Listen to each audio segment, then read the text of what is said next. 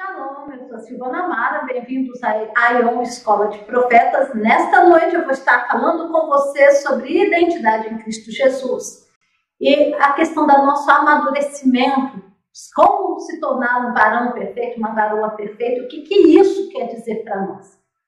E vamos lá, sem demoras, porque esta é uma jornada de crescimento na palavra de Deus. E não é uma jornada para neófitos, não é uma jornada para bebês espirituais, é uma jornada para filhos maduros. Nós vamos usar como fundamento hoje a palavra de Deus em Romanos, capítulo 8, versículo 16. Romanos 8, 16 fala que o próprio Espírito dá testemunho ao nosso espírito de que somos filhos de Deus. O próprio Espírito Santo dá testemunho ao nosso espírito de que nós somos filhos de Deus. E a próxima escritura que você vai estar lendo aí, você procura aí, porque aqui para mim, até eu ler já passou meia hora. Gálatas 3,19. O que, que é identidade?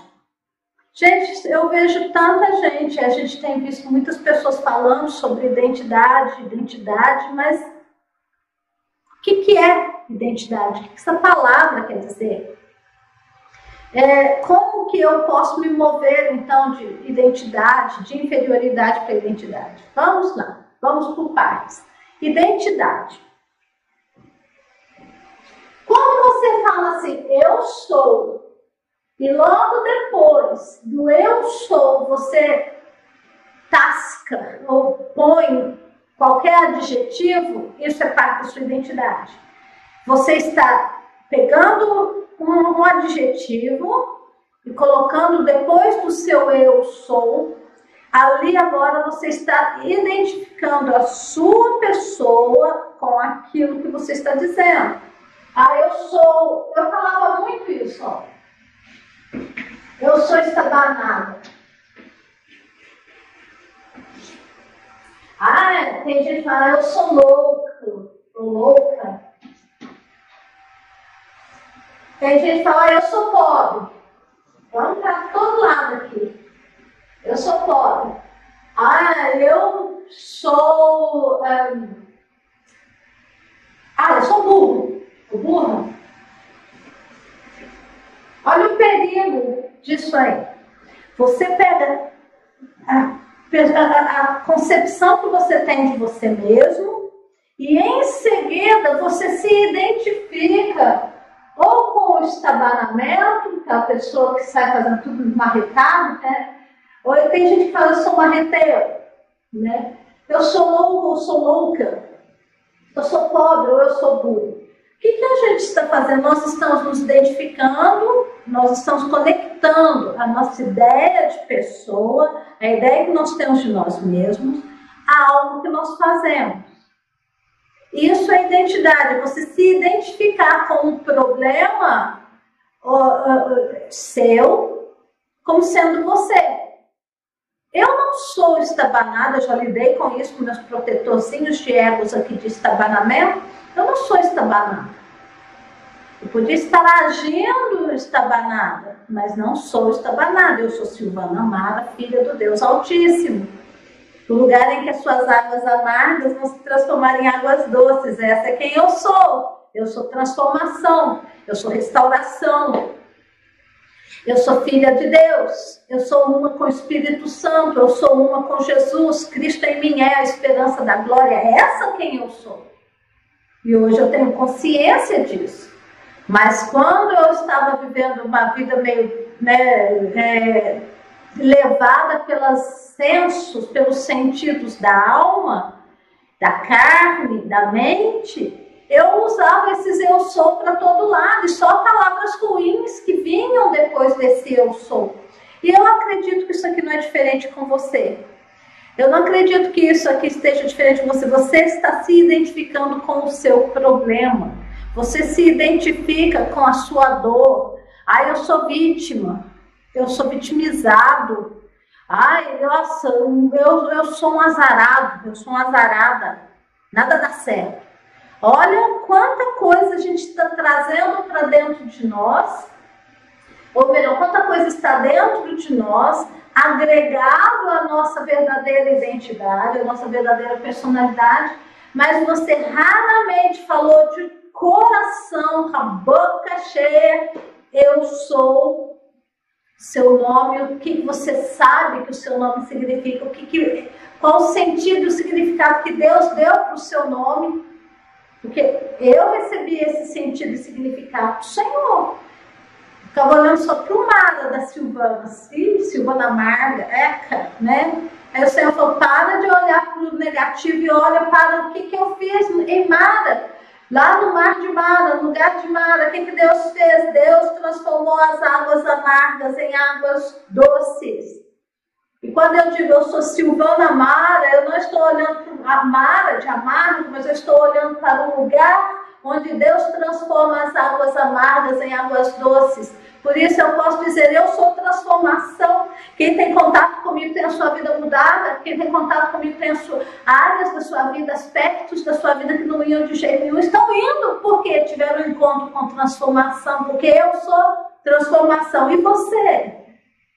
Agora, eu sou transformação, você também é, se você é filha de Deus, filho de Deus, esse eu sou transformação não é só da Silvana Mara.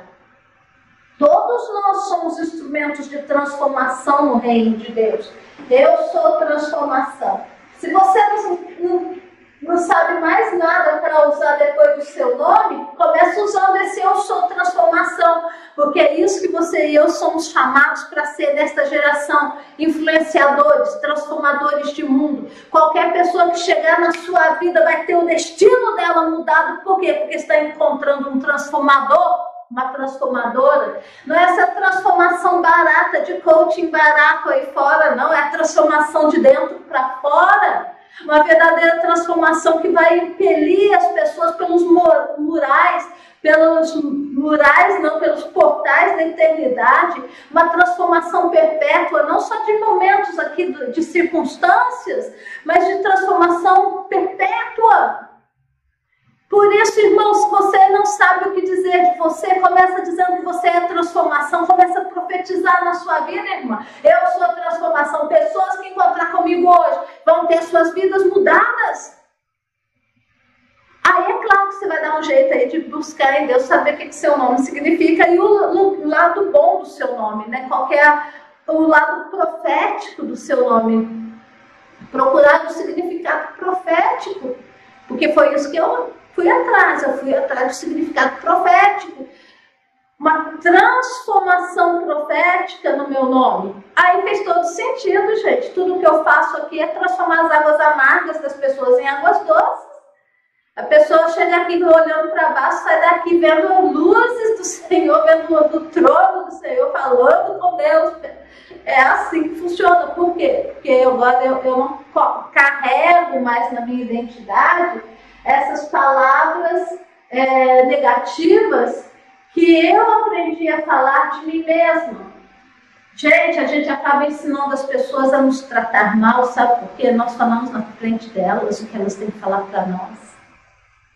Identidade é você ser restaurado. Primeira coisa que Deus vai fazer na sua vida, como nós estamos falando de identidade em Cristo Jesus, nós vamos ter um coração restaurado sem restauração emocional, sem restauração e ressignificação do seu passado, das, dos eventos do seu passado, sem essa ressignificação, você raramente vai conseguir é, se ver como Deus te vê. Por quê? Porque enquanto você estiver preso nas garras desse sentimento de inferioridade que o pecado traz sobre nós, o pecado nos faz ter, Satanás nos faz ter uma autoconsciência de nós negativa. O pecado faz com que você e eu tenhamos uma, foquemos no pecado, foquemos naquilo que nós não damos conta.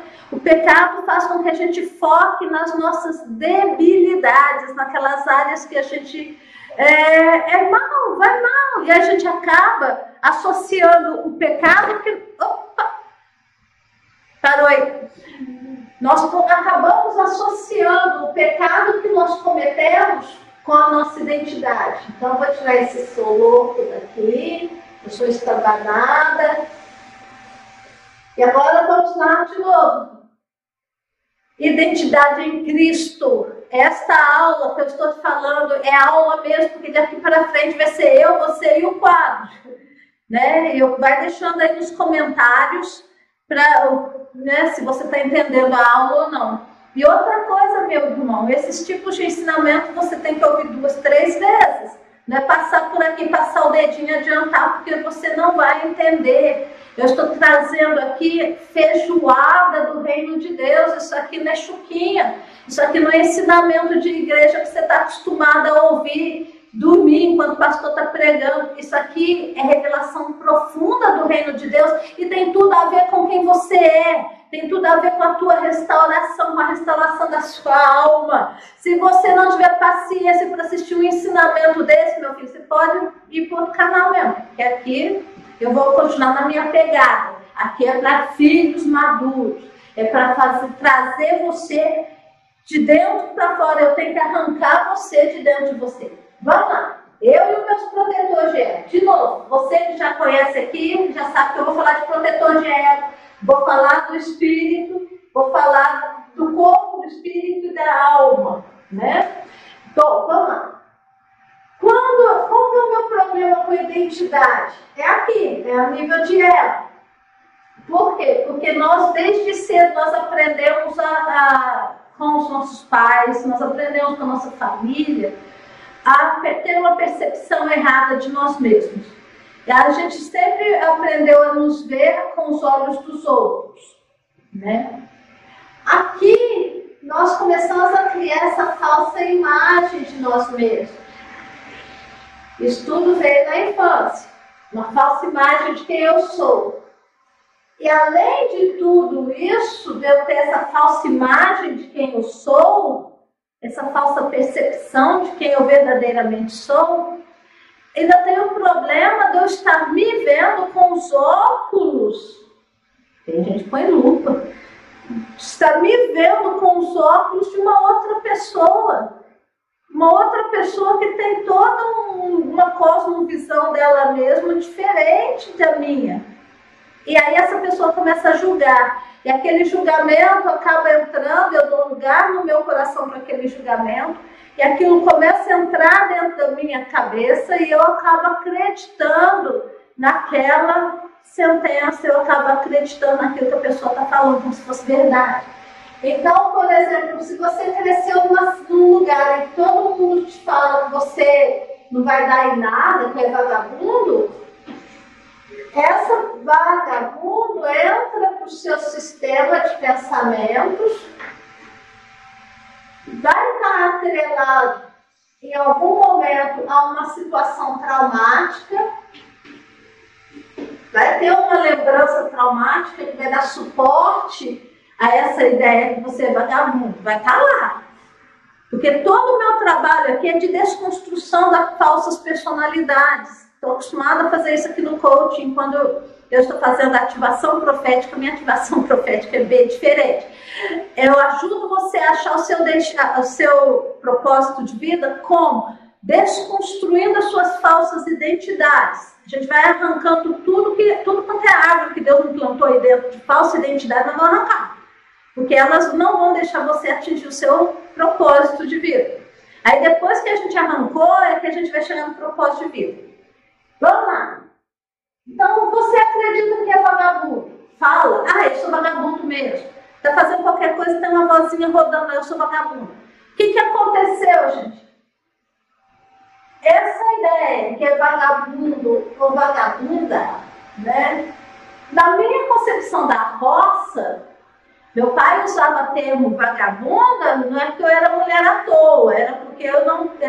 Segundo meu pai, que trabalhava feito um camelo, né? Eu era vagabundo porque eu não, não pegava na enxada. Meu pai queria que eu, para eu ser uma mulher trabalhadeira, eu tinha que trabalhar na roça. Tinha que ter mão calejada e ficar lá na roça das seis e meia da manhã, comendo de marmita até cinco da tarde. Isso na concepção do meu pai, pessoa que trabalhava no escritório é vagabunda. Entendeu?